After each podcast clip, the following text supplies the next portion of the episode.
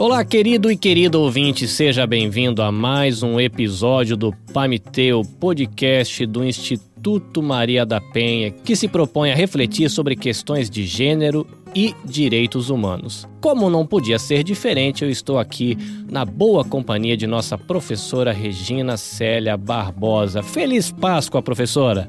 Olá, Carlinhos, tudo bem? Tudo bem a todas e todos os ouvintes e feliz Páscoa para vocês e nesse, nesse tempo não é, de, de Covid-19. Muito bem, neste episódio a gente vai conversar um pouquinho sobre o impacto do coronavírus na prática jurídica do atendimento à mulher vítima de violência. E para nos ajudar com esse bate-papo, para desenvolver esse tema, nós temos duas convidadas, Anabel Pessoa e Karine Oliveira. Professora, eu vou pedir a gentileza da senhora apresentar para os nossos ouvintes as nossas convidadas. Ok, Carlinhos. A primeira nós temos aí a Anabel. A Anabel é advogada, professora de Direito da Universidade Federal Rural de Pernambuco, é doutoranda em Direito da Universidade Católica de Pernambuco, mestra em Direito e cofundadora né, junto comigo e a própria Maria da Penha, do Instituto Maria da Penha, e coordena a nossa equipe jurídica, que atua é, no Instituto Maria da Penha em Recife, aqui em Pernambuco. A nossa outra convidada é Karine Oliveira. Ela é doutoranda em Educação pela Universidade Federal de Pernambuco, mestra em Educação Contemporânea, também pela mesma universidade. Ela foi coordenadora do Centro de Referência da Mulher Maria Bonita e do programa Maria Bonita Vai à Escola, de 2017 2019. Esse projeto é, acontece em Caruaru, aqui em Pernambuco, e ela é professora e pesquisadora voluntária do Instituto Maria da Penha, defensora dos direitos da cidadania da mesma entidade e possui graduação e pós-graduação em Direito. Muito bem, Anabel, Karine, sejam bem-vindas ao Pamitê. Obrigada. Obrigada. Até bom dia. Feliz Páscoa aí para todos e todas. É, talvez os nossos ouvintes estranhem essas saudações, é porque nós estamos gravando no domingo de Páscoa. Olha, que tiramos um tempinho para conversar sobre um tema muito importante. Então, querido ouvinte, ajeita o seu foninho de ouvido, regula o seu volume, porque nós vamos conversar hoje, nesse dia tão especial, domingo de Páscoa, sobre o impacto que o coronavírus tem trazido à prática jurídica de atendimento à mulher vítima de violência. E vamos lá para o bate-papo papo. Pamité.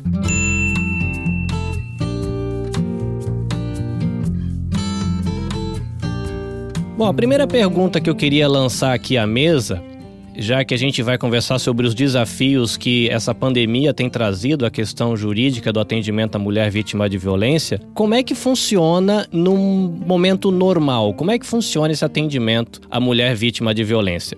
O procedimento comum, né, o procedimento ordinário que nós chamamos, ele funciona de forma de procura espontânea a vítima pode procurar o equipamento de acolhimento, como também acontece através de encaminhamento. Então, tanto pode ser, essa mulher pode procurar diretamente a delegacia, a delegacia encaminhar para o centro de referência da mulher, ou a própria mulher pode ir espontaneamente para o equipamento de acolhimento pedir ajuda. Exatamente isso, só reforçar o que Karine falou. É, normalmente, quando acontece algum tipo de violência, a, o primeiro contato, normalmente, que a mulher, ela procura o seu meio familiar, procura os amigos, né? procura um, um, tipo de orientação mais próximo. Né? Quando normalmente ela é levada de forma, às vezes, espontânea, porque tem que partir normalmente dela, é, ou para a delegacia, e em 80 a 90% dos casos elas procuram a delegacia para formalizar um BO. Né? Em outras situações, situações até que as pessoas são, é, têm mais conhecimento, procuram a delegacia e também um centro de referência. Isso que a gente percebe é, nessas situações iniciais né, de violência. Esses são os procedimentos que, que ocorrem. É, quando se chega na delegacia, o que, que acontece? É orientado a medida medida protetiva. É quando vem né, a continuidade né, dessa proteção da mulher. Quando se vem o pedido de medida protetiva para que ela possa ser protegida e este homem, este,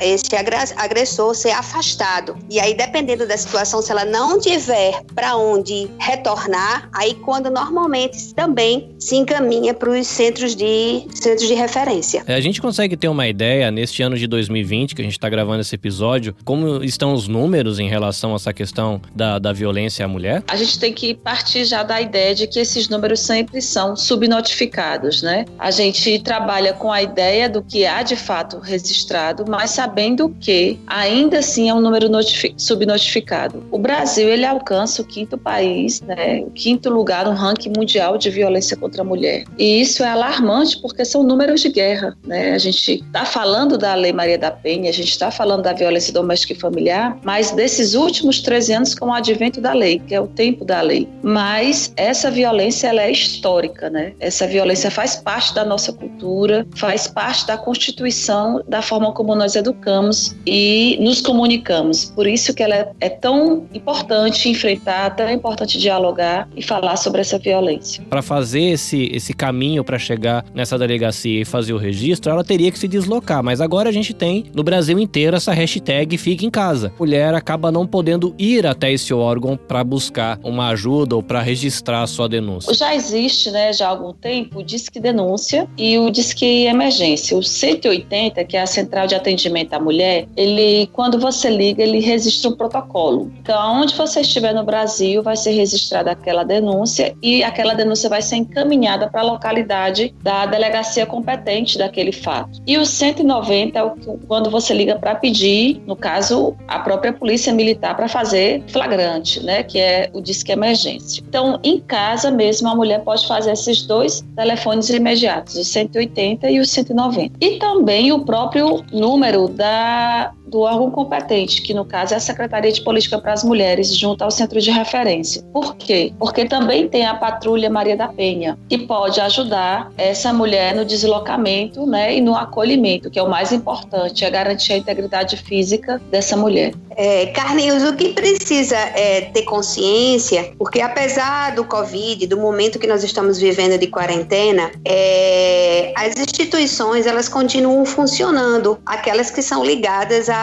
a situação de violência. É como a Karina falou, o Disque Denúncia, o 190, né, as secretarias, o centro de referência, porque dá a entender que, é, porque estamos em momento de quarentena, a mulher ela está em, em casa reclusa, numa situação né, de violência, vivendo essa violência, ela não pode sair e achando que lá fora ela vai encontrar tudo fechado. Ela não precisa, né, ela não precisa. Ela tem esse aparelhamento para dar suporte a ela sim. É, é, isso que a gente precisa deixar muito claro e fortalecer essa mulher diante, de, diante desse contexto. Né? Alguns estados do, do nosso país, é, eles estão até procurando junto às delegacias, porque nós temos a, a formalização de BO via internet, mas só para alguns crimes, algumas situações. O estado de São Paulo, por exemplo, eles estão tentando ampliar isso, né? Essas, esses BOs via internet para situações de violência contra a mulher. Também isso é uma, é uma evolução no meio dessa situação que nós estamos vivendo hoje em dia. Uma característica na fala de Anabel é referente aos serviços, os centros de referência da mulher, que são equipamentos de acolhimento das mulheres vítimas de violência, eles têm natureza de serviço essencial, então eles não fecham. Eles têm horário, por exemplo, o daqui de Caruaru está funcionando por atendimento via telefone, está né? Tá evitando evitando o atendimento presencial como é o habitual. Mas nos casos de emergência, de acolhimento, o atendimento continua do mesmo modus operandi. Então, ele tem essa natureza né, de serviço essencial, não fe ele, os equipamentos não fecham. E tem que ver uma questão, é, também há uma questão é, muito importante, é que a gente precisa analisar, Carlinhos, como esses serviços, ah, sobre a eficiência des, desses serviços antes do, do período do coronavírus, ah, como é que a gente está vendo agora esses atendimentos? Porque muitas das mulheres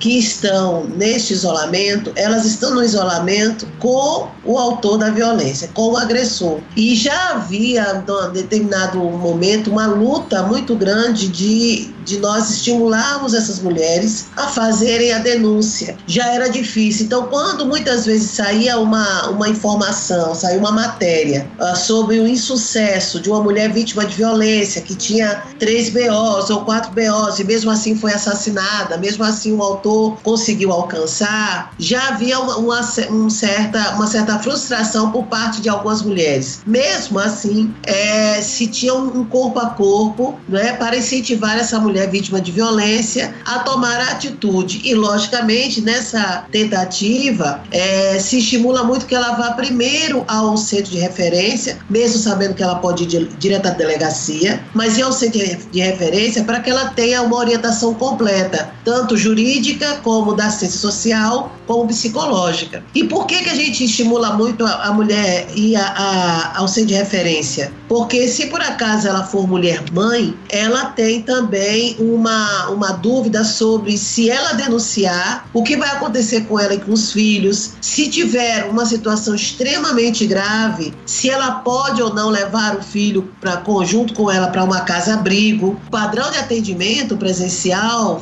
dava a entender que a mulher já estava não é, pronta para decidir fazer a denúncia e romper com o ciclo de violência. Nessa história do confinamento, a gente não só tem o problema da subnotificação, como também tem é, essa um certo silêncio que se aprofunda é, com as mulheres. Por quê? Porque o autor da violência, se ela antes tinha o desejo de fazer a denúncia, ele agora está ameaçando, querendo dizer a ela: vai agora, não tem nada aberto, tá tudo fechado. Eu quero ver você sair daqui e fazer a denúncia. Então, a coisa agora está pior nessa situação para a mulher vítima de violência, não é? Porque ela fica sem condições, pelo menos é o que ela imagina, de fazer essa denúncia, seja por telefone, seja por WhatsApp, seja indo ao centro de referência ou uma delegacia. Esse confinamento, ele aprofundou a questão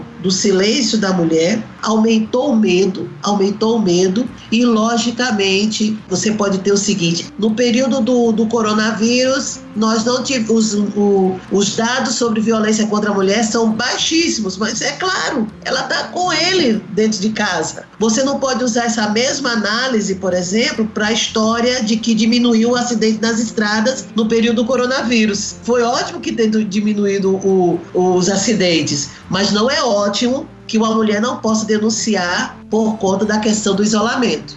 Uma coisa que a professora Regina falou, que inclusive é adotada como estratégia, é assim: exatamente pela mulher não entender sobre a violência doméstica e familiar, que não é ainda uma, uma questão de propriedade de conhecimento, a mulher fica, na maioria das vezes, com muita dúvida da decisão que vai tomar, exatamente por não compreender a questão da partilha de bens, da separação, da guarda, pensão alimentícia, entre outros aspectos que atravessam, por exemplo, o campo da moral no sentido de dizer que vai ficar separada, desamparada, a mulher adotava como estratégia, a gente tinha essa orientação, né? Eu trabalhei três anos no centro de referência, de, por exemplo, enquanto para outra pessoa, principalmente para o agressor, ela poderia dizer que estava indo para uma atividade na escola ou no comércio, ela era acolhida pelo centro de referência. Exatamente, gente, exatamente, exatamente isso. A gente faz o, o procedimento todo pelo, pelo né, compromisso do sigilo, é sigiloso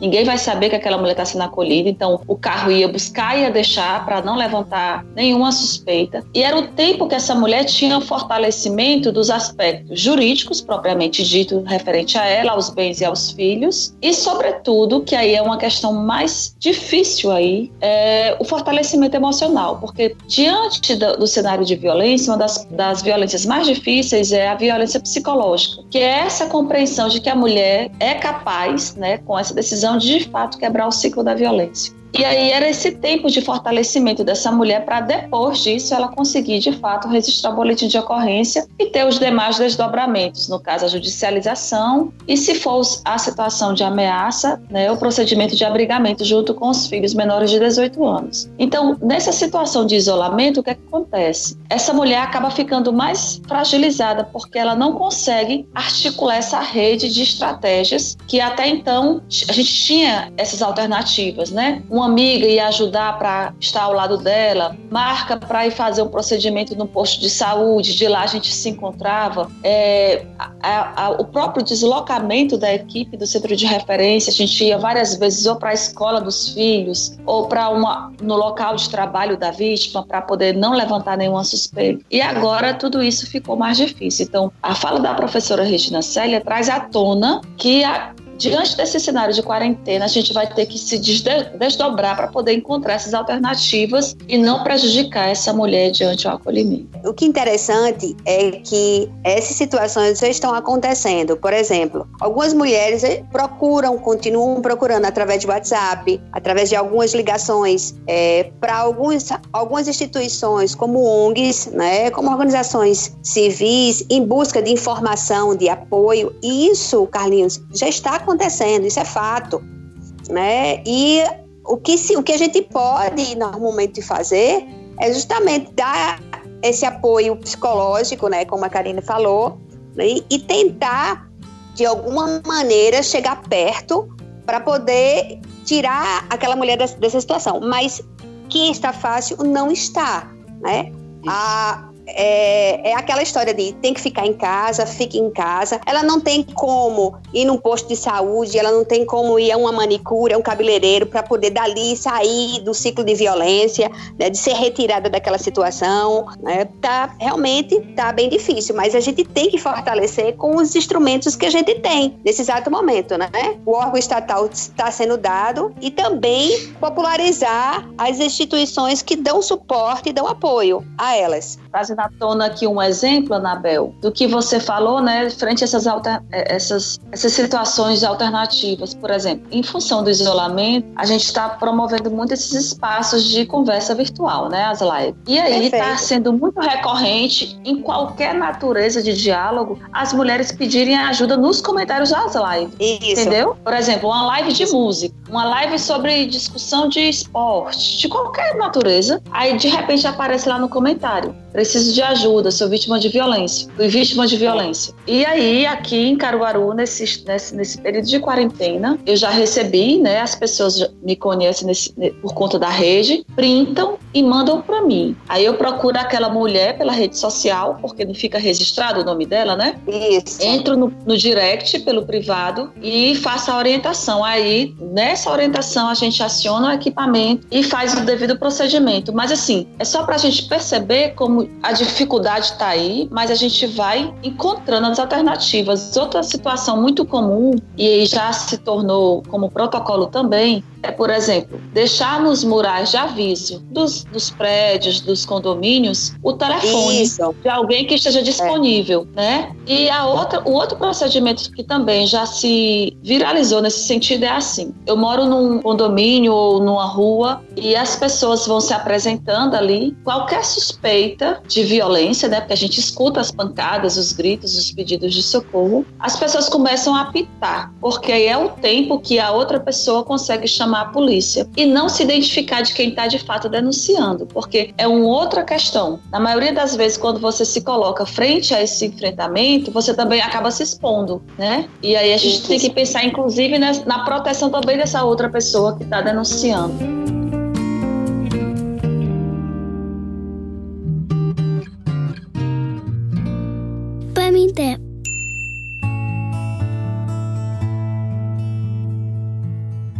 Eu só ia aproveitar você, Anabel, para perguntar justamente como tem sido a rotina né, do judiciário com relação a isso. Porque tivemos, tivemos algumas alterações e a questão que, que vai incidir sobre a questão da medida protetiva. Porque uma da, da, das questões essenciais do, da medida protetiva é o afastamento né, do agressor à vítima, ok?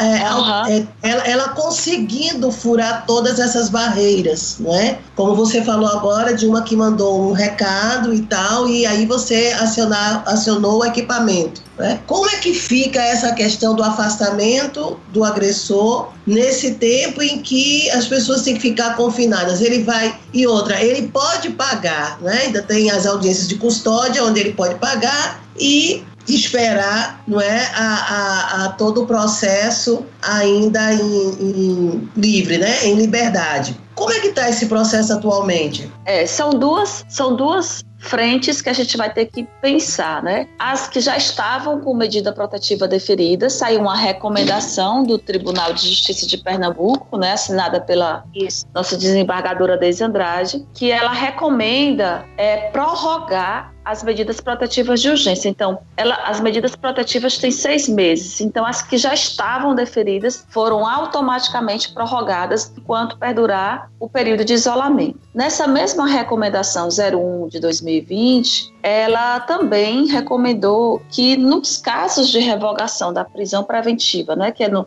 o réu, né, que foi comprovadamente pessoa do grupo de risco do Covid-19, que eles vão ter que voltar, ficar em casa, é a mulher fosse avisada, né, notificada sobre essa concessão de soltura. Essa é uma frente. No caso das outras que ainda vão pedir, aí é, é, o que a nota do Ministério Público fala sobre elaboração de estratégia da rede de enfrentamento. Essa mulher pode ficar em abrigo, essa mulher pode, por exemplo, a gente está orientando ela sair de casa para ir para casa de um familiar. Porque se de fato ela registrar um boletim de ocorrência, ter que voltar para casa e nesse mesmo âmbito domiciliar, o autor da violência saber de todo esse procedimento, a previsão é que o tensionamento da violência seja agravado, né? E aí não é não é uma estratégia interessante fazer essa, esse procedimento sabendo que ele vai estar em casa. As medidas protetivas, é, como a Karine falou, saiu uma resolução do nosso Tribunal de Justiça, mas com base numa resolução, uma recomendação do CNJ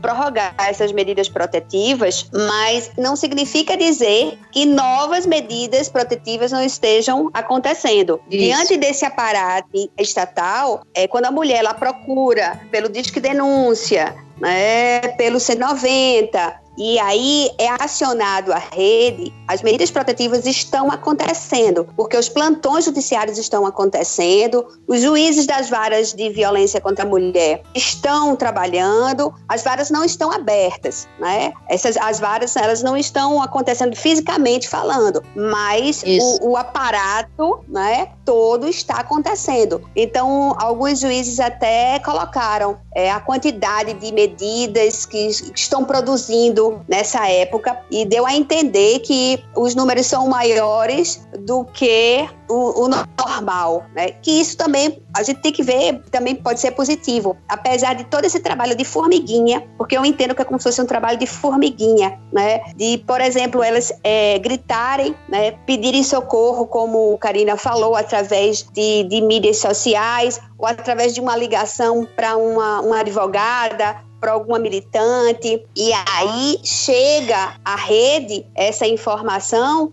e o trabalho é silencioso, um trabalho é de formiguinha. Se o trabalho já era de formiguinha, como eu posso dizer, né, que tinha que se fazer de forma estratégica para não colocar em risco essa mulher, agora Boa. está muito mais. Agora está muito mais. É, trazendo aqui os números que a Anabel falou da situação do, das medidas protetivas, do dia 16 ao dia 31 de março, o Tribunal de Justiça concedeu 593 medidas protetivas. Então, assim, o trabalho não parou, ele só mudou o formato de funcionamento. Né? Eles estão trabalhando agora em casa, né? A gente chama de remoto, né? Trabalho remoto, mas a situação não deixou de, de ser, de acontecer nesse sentido de concessão da medida protetiva. É que é positivo, a gente pode perceber. Agora, algumas situações, aí eu vamos dizer, eu vejo de uma forma negativa. Por exemplo, cada vara da mulher, ela tem a equipe multiprofissional que eu valorizo muito, que são os psicólogos e assistentes sociais, que dão esse suporte psicológico, né? E assistencial, muitas vezes. São elas que é, identificam a situação junto à mulher e entram em contato com o centro de referência. Essa equipe muito profissional, elas não estão podendo atuar, até é. por redução de, de, redução de custo. Né? O tribunal teve, pelo menos aqui em Pernambuco, que a gente pode falar por Pernambuco, houve uma redução de custo e atingiu a equipe multidisciplinar. Elas não vão ter mais direito a voucher para poder fazer visitas a essas mulheres, para prestar esse socorro de forma imediata. Então, esse enxugamento é, econômico da máquina de justiça também, de uma certa forma, atingiu esse, esse trabalho, né? Esse trabalho. O que se tem para o Tribunal de Justiça hoje, o que se tem para a justiça em relação à mulher hoje, é que a medida protetiva ela está ocorrendo. Agora, além disso, que normalmente as varas de violência contra a mulher davam o suporte devido, não está ocorrendo. Né? Isso é ruim, isso é o lado ruim. O lado bom é que as, as medidas protetivas estão acontecendo, mas o outro lado de continuidade não está acontecendo. E aí termina caindo, né, vindo para as instituições, é, as organizações civis que dão esse apoio, que levantam é, essa luta para as mulheres. E o trabalho, o nosso trabalho termina sendo, mais uma vez, eu repito, né, o de formiguinha, e de tentar atingir o máximo possível é, essas mulheres. É, de fato, a fala da Anabel remete a uma reflexão né, que a gente não pode perder de, assim, sempre levantar. A Lei Maria da Penha é reconhecida pela ONU como a melhor terceira lei do mundo no sentido de política pública de enfrentamento à violência de gênero, né? Porque traz os aspectos assistenciais, educacionais e os aspectos punitivos propriamente, né, referente ao autor da violência. Mas aí isso entra em cast quando se fala na aplicabilidade. Por quê? Por exemplo, em Pernambuco, nós temos 184 municípios. Dos 184, 20 têm centros de referência. Dos 184 que têm 20 centros de referência, apenas 10 tem rede, rede de enfrentamento. Então, dessas 10, por exemplo, Caruaru, na vara de violência doméstica e familiar, não tem equipe multidisciplinar. Funciona a vara, mas não tem equipe. Então, a gente tem uma lei gigantesca na sua compreensão, no seu alargamento no que diz respeito à violência doméstica e familiar, de política pública, assistencial e punitiva. Contudo, na, no aspecto da aplicabilidade, no que diz re, recurso de aplicação dessa lei, o Estado, de fato, não garante a sua interesa. E isso gera impacto imediato e direto na vida da mulher, né? Porque, por exemplo, como é que essa mulher vai ter a garantia da equipe multidisciplinar se ela não vai ter essa visita? E isso é um prejuízo gigantesco. Concordo exatamente, Anabel, com tudo que você falou, porque a gente lida. É muito sério, com... né? É muito sério tudo isso. Isso, isso. A gente está lidando com vidas, né? Não é um procedimento de documento, não é um procedimento de bens. A gente está falando não. de vida. E quando eu vi essa, essa, essa situação do Tribunal de Justiça que reduziu custos, é, reduziu os salários, tudo bem, reduziu, houve um percentual de redução do salário dos juízes, dos servidores, mas como a, quando atinge o trabalho em si, a efetividade desse trabalho, né, a gente sabe que vai prejudicar toda uma cadeia nesse, nessa situação, principalmente nesse momento que a gente está vivendo. Né? Saiu agora recente, eu, eu, gosto muito de falar, que é minha bandeira, né? que é o trabalho com os agressores né? e essa, essa, esse fortalecimento do trabalho dos grupos reflexivos, mas voltando inclusive à quarentena, esse trabalho vai ficar prejudicado, porque houve a uhum. redução econômica, todo o aparato, e não vai poder ampliar esse trabalho do grupo reflexivo com os homens, que isso é um dos trabalhos que devem ser feitos como medida protetiva da mulher. Então, a gente ainda vai ter um caos pós-quarentena que vai atingir né, a situação de proteção dessa mulher.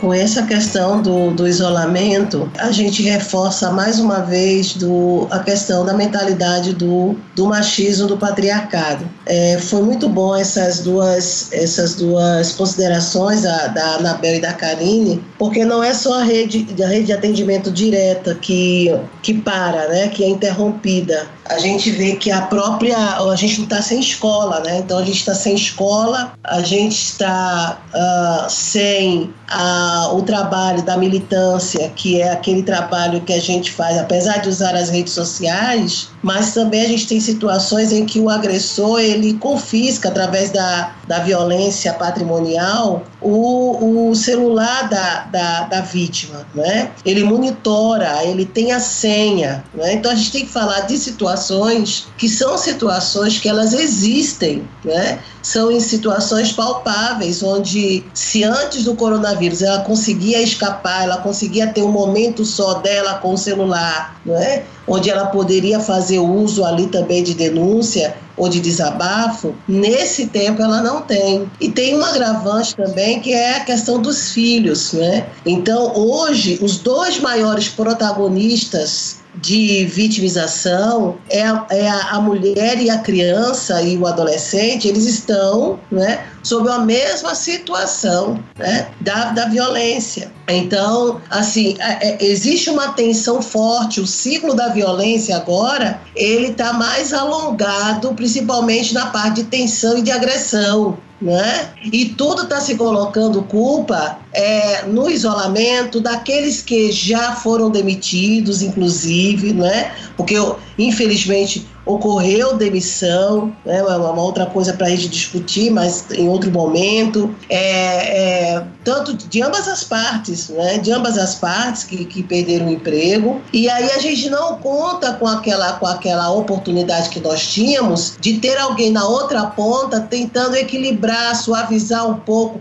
ajudar a fazer essa passagem, né, ou então enfrentar essa dor. Então, é, eu estou muito preocupada porque com o momento pós, porque o momento pós, a demanda é, é, o que se espera, a demanda ela vai estar quadruplicada de, de uma série de coisas, de uma série de, de situações, né? porque agora eles estão confinados e está havendo uma, uma, uma retenção de emoções muito grande que depois vai ter que se colocar para fora isso de alguma maneira. E eu não sei se os profissionais que estão no front, Oh. Especial os profissionais da saúde, eles ainda vão ter cabeça para isso, porque dependendo daqueles que não têm descanso, né? Então eles vão enfrentar uma outra demanda. E aí muitas vezes eu fico questionando sobre essas medidas em que abriu-se mão do salário, né? É, é, vamos diminuir, mas eu não vejo isso como um ato heróico, uma coisa positiva, exatamente pelo que Anabel e Karine falaram, porque esses serviços não são serviços que você possa pedir que a pessoa diminua e ela continue na mesma vibe de, produ de produtividade. Não é, mas não é mesmo. Hoje a gente vai ver que a gente vai ter uma demanda altíssima de profissionais que nós devemos cuidar. Ou seja, quem cuida do cuidador? Aquele que cuida do cuidador, aquele que está trabalhando com, com a vítima, principalmente do, do, do coronavírus, esses profissionais vão ter que ter um serviço de atendimento especial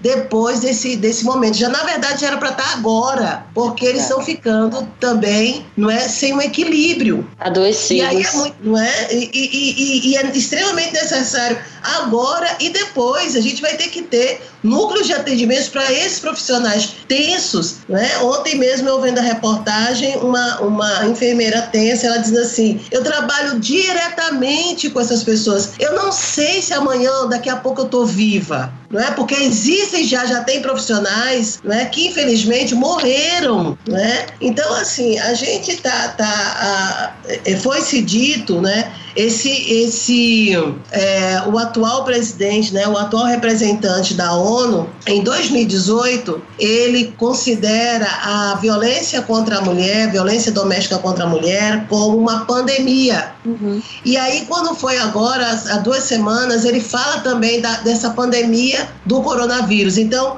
o que que a gente está observando? Que houve um encontro especificamente de duas pandemias, onde uma está fazendo supressão à outra. No caso, a do coronavírus está fazendo supressão sobre a pandemia da violência doméstica. Então você consegue, consegue compreender aí não é? Ah, você consegue vislumbrar um caos. Então, está havendo uma tensão por parte de profissionais mesmo com o funcionamento virtual. Eu tenho que falar de funcionamento virtual funcionando, Carlinhos, para as áreas urbanas. E mesmo assim, nós estamos tendo panes aqui ou ali dos serviços né, de internet. Agora vai para o interior. vai para o interior, rural. você vai ver as áreas rurais onde as mulheres não têm nem como, como é que se liga. Eu aqui, quando você fala e tal, não é? Olha, a gente vai pro Meet, a gente vai para o Zoom, a gente vai para não sei o que, Hangouts, não sei o que mais. Eu me banando, que dirá uma mulher que está lá no interior, que está nas zonas rurais e que não tem acesso ainda. O filho dela, adolescente, pode conhecer, ou a, a criança dela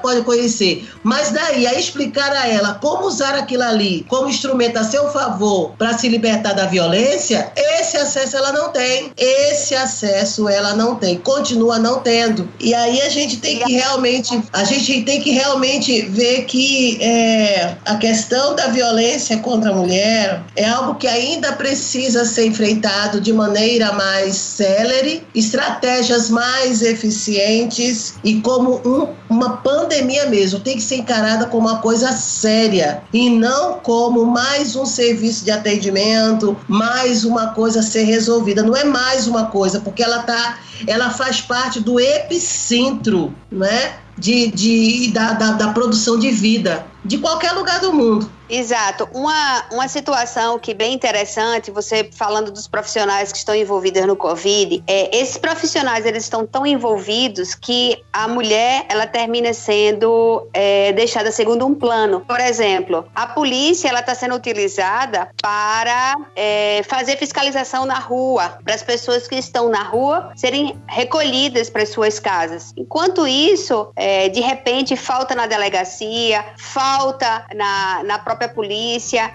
né, os profissionais para fazer esse atendimento à mulher. Falta no, no, interior, na zona rural, porque a gente sabe que a zona rural o que se tem é só a polícia, né? Aquele comissário de polícia é um, é um, um, um soldado militar e esses profissionais eles estão sendo utilizados, né, para repreender as pessoas que estão na rua. Então, até esse aparato, né, que nós falamos anteriormente que existe, é, ela, eles estão um pouco, eles estão sendo utilizados para para a situação do Covid. E a situação da mulher, ela é deixada em segundo plano. Quando Regina fala essa situação do ou, ou, a situação da violência contra a mulher é uma pandemia, com certeza. E isso é uma pandemia que vai entrar tempos em tempos em tempos e em algum momento a gente tem que tentar estancar de alguma maneira. Então, esse exato momento que nós estamos vivendo, a gente tem poucas condições de, de trabalho, mas se continua continua tentando sem desistir. Isso é o que o movimento e toda a rede, ela continua extremamente conectada e dando a possibilidade e esperança para essa mulher dela poder ser atendida. Nesse caso, a, a, a fala da professora Regina traz à tona a complexidade da natureza, né? Porque a mulher nunca é vítima sozinha, ela é vitimada junto com os filhos. Isso exige mais estratégia ainda de enfrentamento e políticas intersetoriais, porque o equipamento que a acolhe a mulher é de uma natureza e o que acolhe criança e adolescente é de outra. E se, e se naquele município não houver essa política pública intersetorial, dialogada e trabalhada em rede, de fato ela não vai funcionar. E mesmo que a mulher seja acolhida e é a política pública que a competência que seja referente ao filho, né, a criança e adolescente, não seja eficaz, a grande tendência, pelo menos os três anos que eu trabalhei aqui em Caruaru, foi isso. A mulher acaba desistindo de exercer seu direito, uma vez que a política pública não funciona para os filhos. Então, se a gente não entender a Lei Maria da Penha envolvendo de fato a família, a gente não vai conseguir avançar. A ONU já trouxe os números, né, em escala mundial já houve o um aumento de 17% dessa violência, e no Brasil, os dados do Rio de Janeiro e São Paulo, houve o um aumento de 50% dessa violência. Então, Exato. a gente está pedindo por urgência, né, professora? Essa situação de intervenção, ela não pode ser de médio e longo prazo, não. Ela tem que ser urgência, tem que ser de caráter emergencial.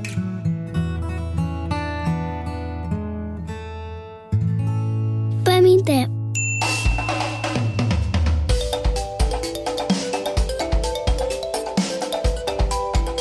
Professora, temos uma surpresa. Chegou o participante novo ao nosso bate-papo. Quem está aqui agora? Quem está é Patrícia Oliveira. Ela é advogada, especialista em direito trabalhista e previdenciário e é membro do Comitê de Igualdade Racial da Ordem dos Advogados do Brasil em Pernambuco, membra também da Comissão da Mulher Advogada, também da OAB. Ela é voluntária jurídica do IMP e cofundadora da Abayomi Juristas Negras. Seja bem-vinda, Patrícia. Oi, Regina, é uma honra para mim poder estar participando aqui desse momento, né? Desse café maravilhoso, estreando, porque nunca participei. Que bom estar aqui e espero poder contribuir um pouco com vocês. Beleza, obrigada.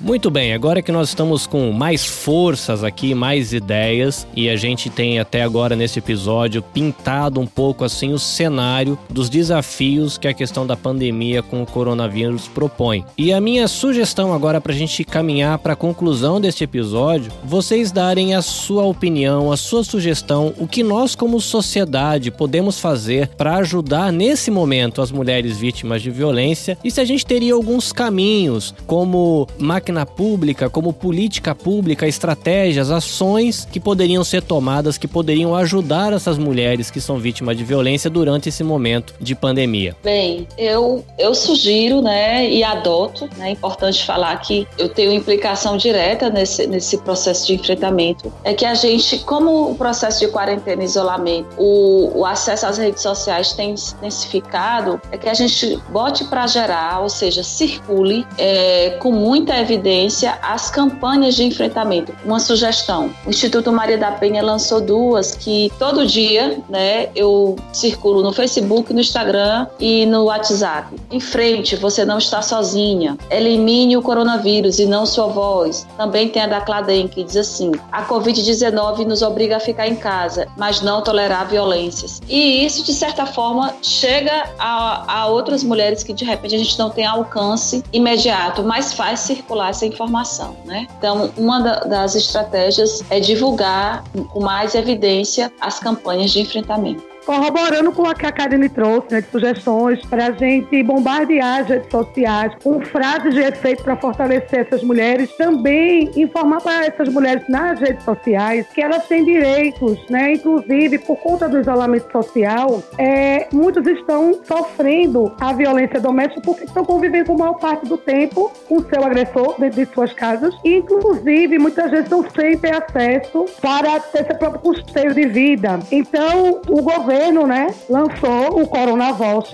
né, e ele pode ser acessado por boa parte da população, sabe? A mulher provedora do lar, é, microempreendedoras, né, pessoas que não têm vínculo empregatício, mas fazem uso do tem inscrição no CAD único. Então, é uma possibilidade também dessa mulher prover seu sustento sem ter que estar dependendo também do agressor, porque tendo em vista essa situação, o agressor também agora tem outro pano na manga. Ou seja, mulher está em casa 24 horas. As agressões que eram algo pontuais agora são mais intensificadas. O que eu sugiro também é que a gente, por meio de redes sociais, é, coletivas que estão atuando, bombardeie esse, esses meios de veículos de comunicação, passando informações e também que essas mulheres tenham acesso a essa ajuda financeira do governo, também dos centros de apoios, que mesmo estão paralisados, estão colhendo denúncias e tomando providências e também ao acesso ao serviço de seguridade social, que também está fazendo os atendimentos pela internet.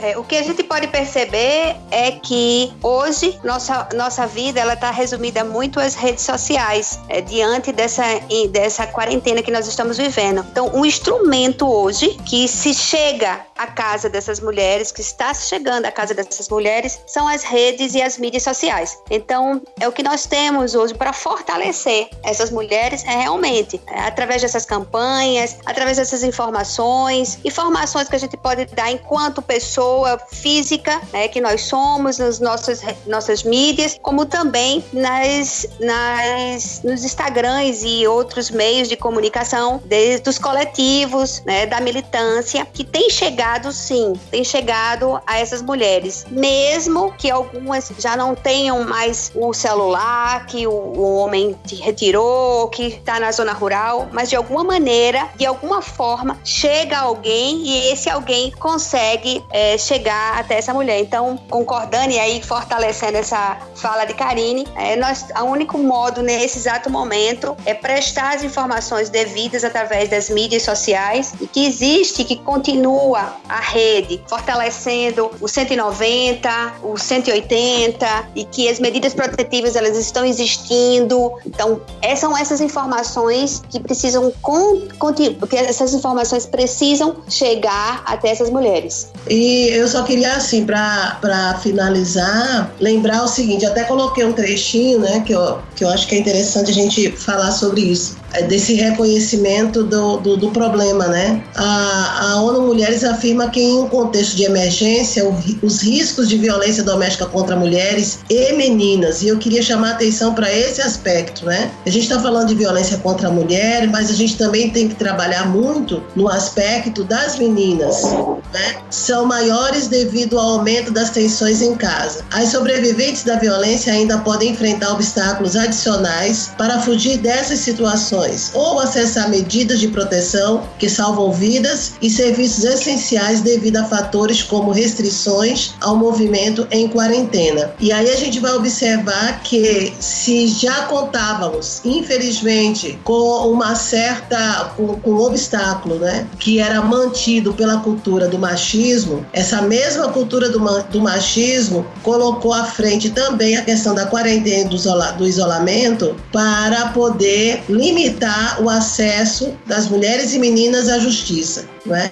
Então, quando a Anabel chama a atenção de que a, a polícia hoje ela tá, é, ela é convocada para fiscalizar quem está que, quebrando, não é? Quem está quebrando a barreira da história do fique em casa. E quando a gente apresenta um dado desse para a polícia para atender uma mulher vítima de violência, ele vai dizer que a prioridade é impedir que as pessoas é, elas saiam e que ele precisa reconduzir essas pessoas para casa. Então fica a questão da violência contra a mulher mais uma vez adiada. É, as mulheres chegam à delegacia e dizem assim, mas eu tenho que fazer, a senhora tem que ficar em casa ou procurar outra casa, não é? Porque apesar da gente falar que os serviços estão funcionando, existem aqueles que estão dizendo que se já era ruim presencialmente, agora, agora minha senhora, agora é difícil, a senhora vai ter que esperar um pouco. Então está havendo, não é, também essa sabotagem, não é, com relação à prestação de serviço, mas é claro, e aí vem a grande contribuição da sociedade civil para que a gente possa, como vocês estão como vocês estão falando aqui, é um consenso, bombardear as redes, falar mais, não é? Dizer essas saídas, dizer essas, para trazer essas informações que a Patrícia acabou de trazer, não é? é? Deixar informações para que as mulheres se sintam seguras e mesmo nesse tempo de confinamento elas possam fazer as denúncias e romper a barreira do silêncio. É, é muito importante que isso seja garantido e é muito importante é, a questão das lives, que as lives hoje se multiplicaram de maneira assim é, muito interessante e essa multiplicação, acredito, tem sido a nosso favor. Muito bem, para concluir as sugestões, a minha dica para você é indica o podcast Pamitê para pelo menos umas três amigas e amigos seus. Assim você ajuda a gente levar essa informação através da mídia podcast, né? Você pode fazer suas postagens no Instagram, você pode fazer postagens no Facebook, fazendo uso das campanhas que os participantes de hoje estão sugerindo para gente. Você pode ajudar a divulgar números de telefone, sites, é, endereços. Também você pode mandar para a pessoa, ensinar a pessoa a ouvir podcast, porque ouvindo o Pamitê ela vai encontrar muitas informações. A pessoa vítima de violência vai descobrir que ela não está sozinha, de que existe um montão de gente por aí nesse mundão afora preocupada com a segurança, com a saúde, com o bem-estar, com o desenvolvimento, com a felicidade da mulher brasileira. Bom, considerações finais, senhoras? Eu quero deixar registrado o meu agradecimento, né, e a, a satisfação de poder participar de um momento tão elucidativo como esse. Quero agradecer grandemente a, ao convite, professora. Obrigada e um abraço para as amigas. E outro para você, Carlinhos, que está do outro lado do mundo, contribuindo. Um abraço bem grande. Eu deixo aqui meu carinho meu agradecimento, minha gratidão por mais uma vez uma oportunidade de a gente poder falar um pouco sobre esse tema, que não deixa de ser angustiante é, para todas nós. E obrigada, Carlinhos, por essa participação, essa novidade é, para gente e para as próximas que virão.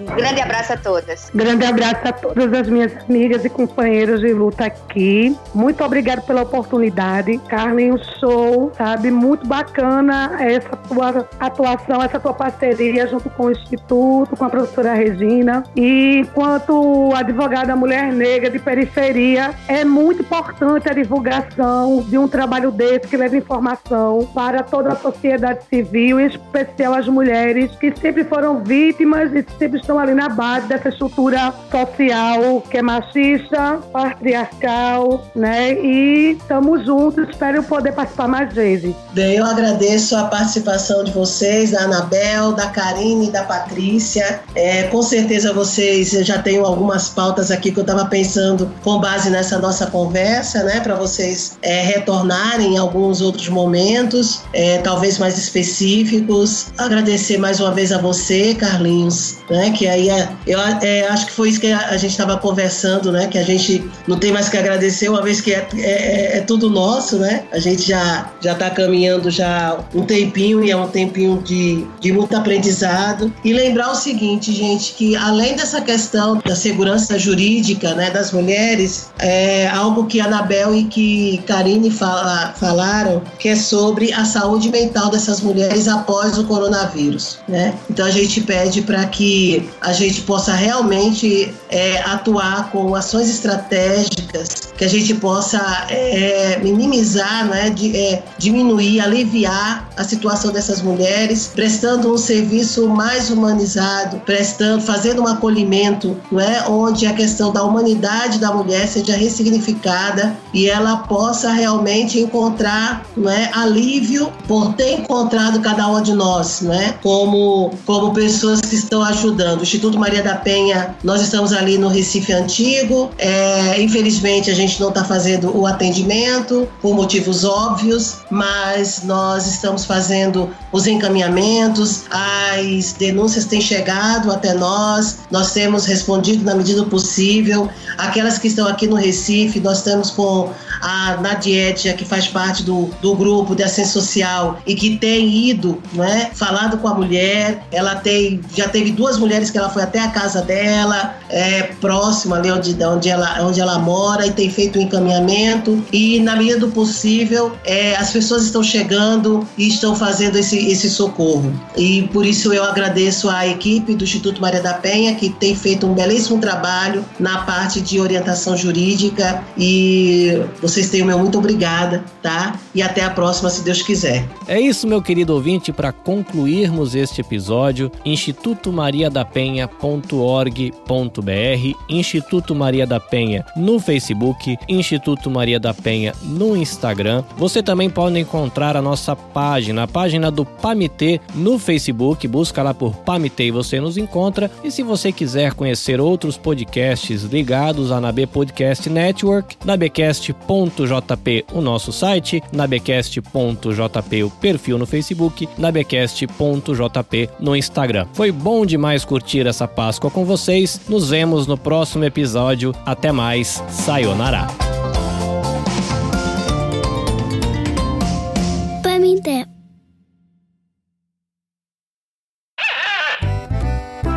Muito bem, muito bem. Grande estreia de um montão de gente no Pamitê. Olha que coisa linda.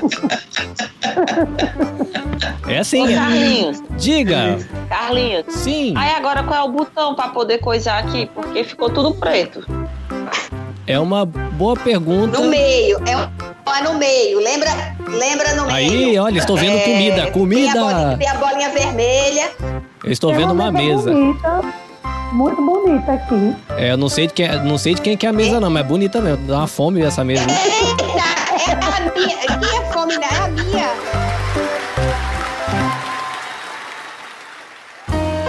Podcast foi editado e publicado por Nabe Podcast Network. Saiba mais em nabecast.jp.